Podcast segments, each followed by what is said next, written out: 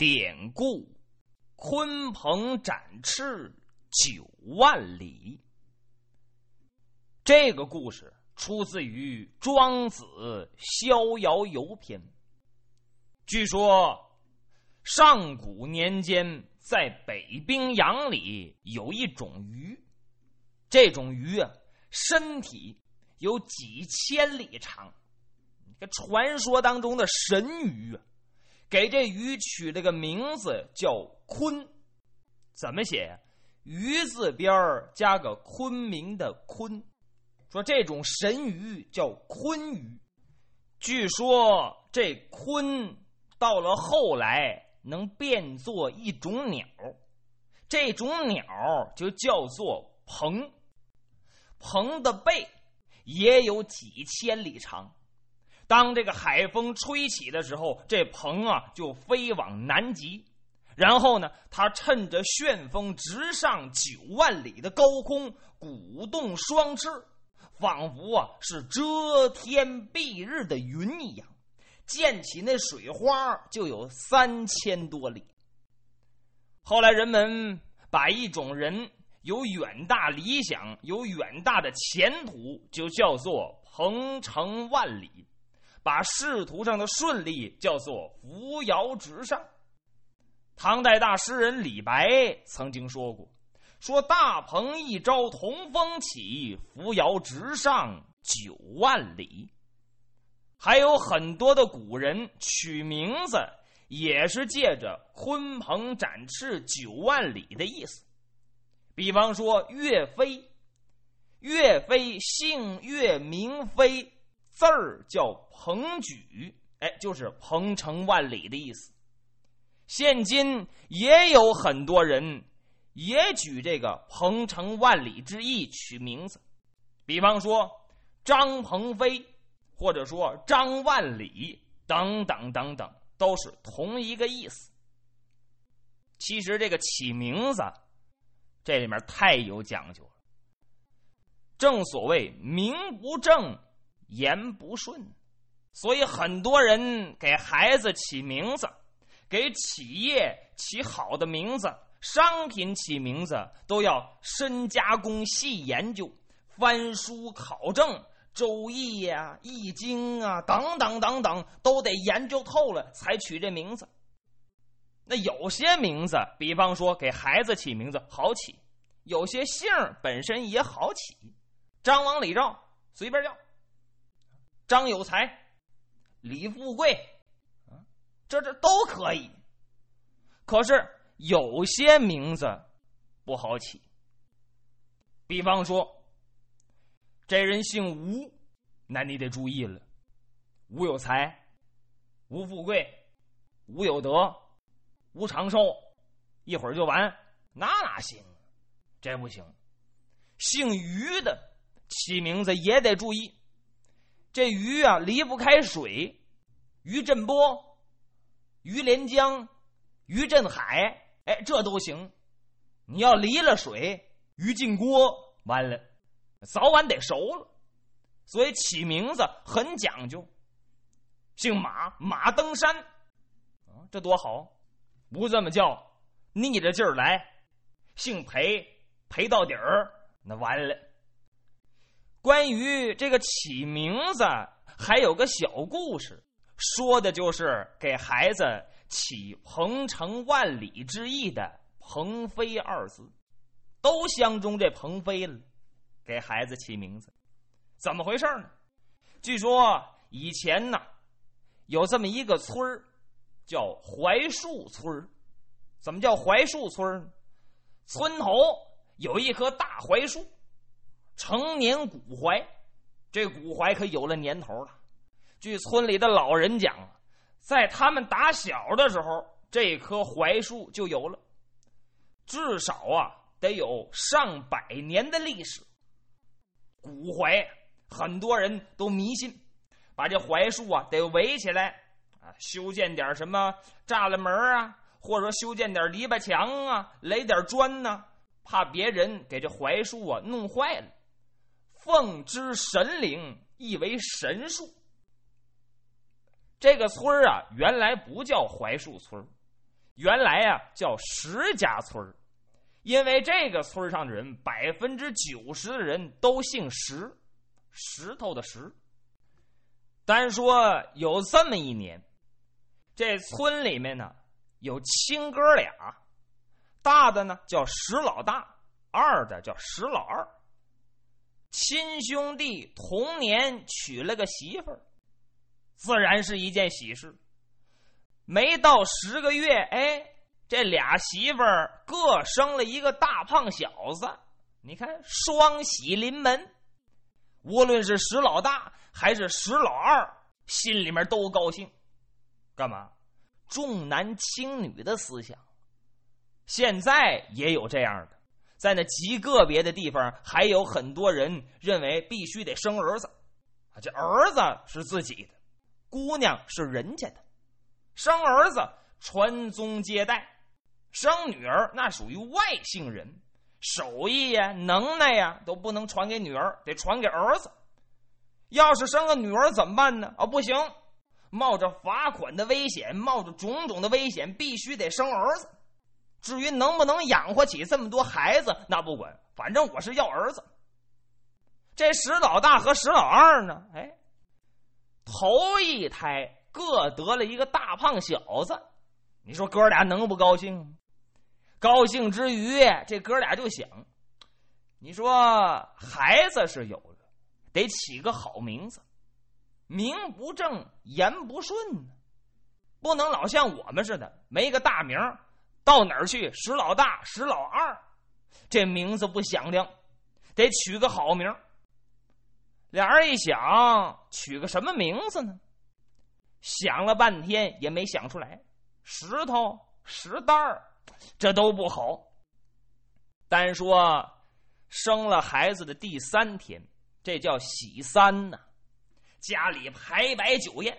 好在是亲兄弟，所以啊，两件事儿并成一件事儿办，整个槐树村都泱泱动了。说看见没有，老石家亲兄弟双胞胎各得个大胖小子，摆喜酒招待我们大家伙儿，咱们都去啊，都去都去，谁都愿意沾沾喜气，尤其是那光棍儿，或者说结婚多年没生儿子的，哎，都愿意去。还有个私底下的小秘密，就想请这石老大和石老二给传授点经验。你们是吃什么了，还是怎么弄的？一整就是个儿子，来学习来了。酒席宴间，石老大、石老二呵，这嘴高兴的都合不上了，都能咧到后脑勺去。推杯换盏，都是一个村的，抬头不见低头见。所以说，这些人呢。对待这石老大、石老二，自然说了许多祝贺和恭维的话，啊，无非说怎么有福气，这俩孩子如何如何好，啊，文曲星下界等等等等。石老大、石老二一听更高兴了。喝到这酒最高潮的时候，有人出个主意，说你们哥俩能不能把这俩孩子给抱出来，啊，叫我们大家伙也见见呢？俩人一听，那好吧。回到后屋，跟各自的媳妇儿一说，媳妇儿一看，我们别出去了，身大袖长的，再说身体还在将养恢复之中，你把孩子抱出去，见一面就赶紧抱回来，我舍不得这孩子，一会儿啊也离不开。你看当娘的都这样，都心疼。这哥俩点头称善，好吧，拿小被儿给包裹严了，打各自屋里出来。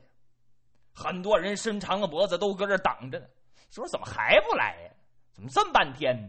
哎，可算俩人来了，很多的乡亲们都站起来，来来来，我先看看，我先看看。哥俩把孩子抱来，得先给全村当中最年长、辈分最高的，有个石老伯，得先给他看。这石老伯须发皆白呀。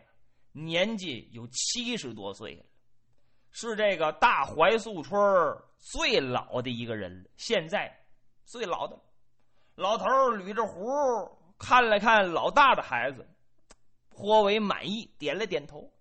又瞅了瞅老二这孩子，瞅了半天，嗯，也点点头。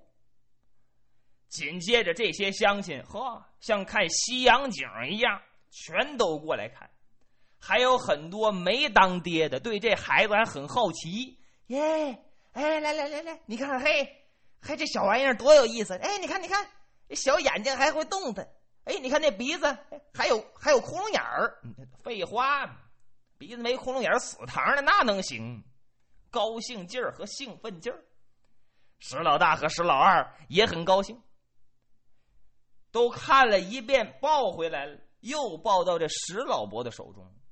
哥俩就说了：“老伯啊，今天把大家伙找来，一来呢是让大家伙也沾沾喜气，跟我们呢，哎，共同高兴高兴；二来呀，我们哥俩想求老伯一件事儿，知道老伯经多见广，学识渊博呀，想请老伯给俩孩子起个名字。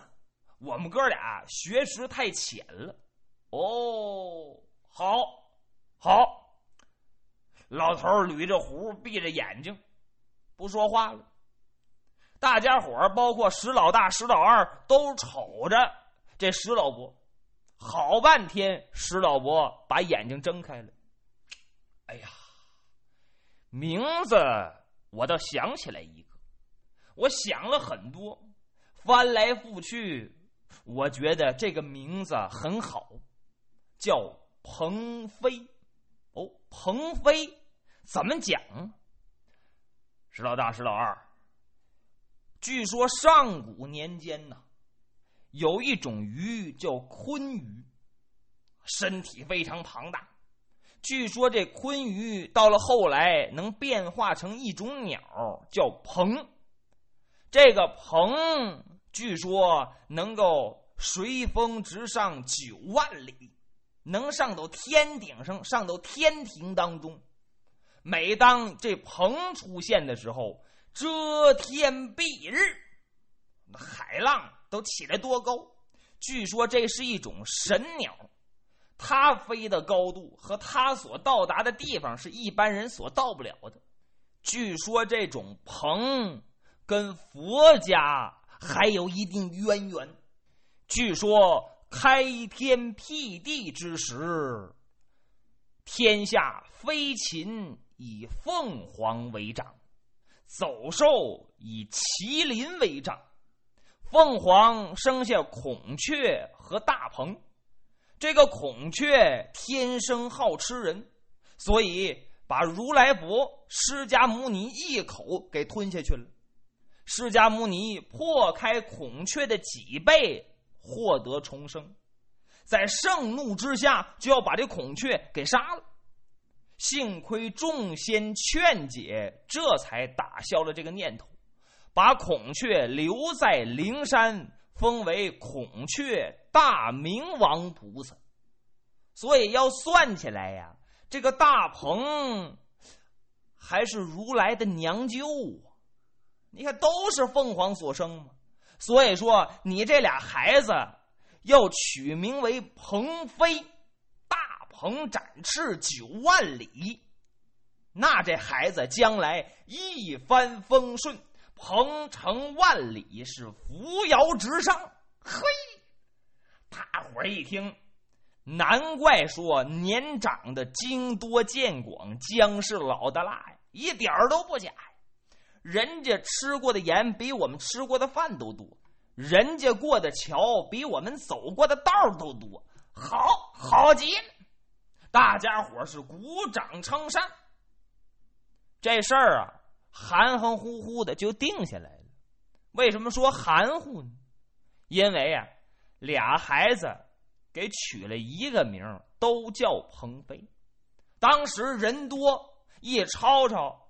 这石老大和石老二也没辩解，究竟是谁的孩子叫鹏飞？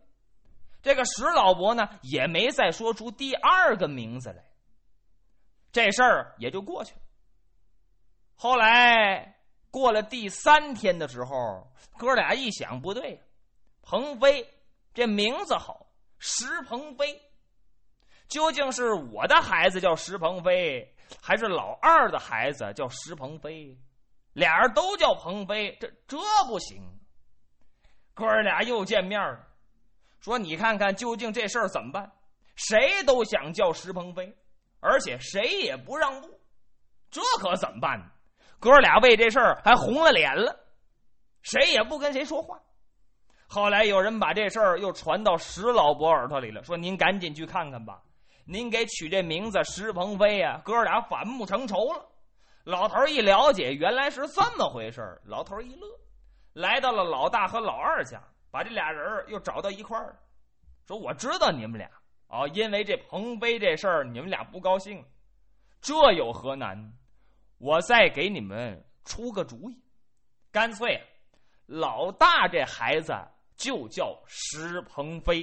嘿，石老大高兴，心说还是石老伯向着我，满心欢喜，走了。”可老二不干了，老伯，那我儿子叫什么呢？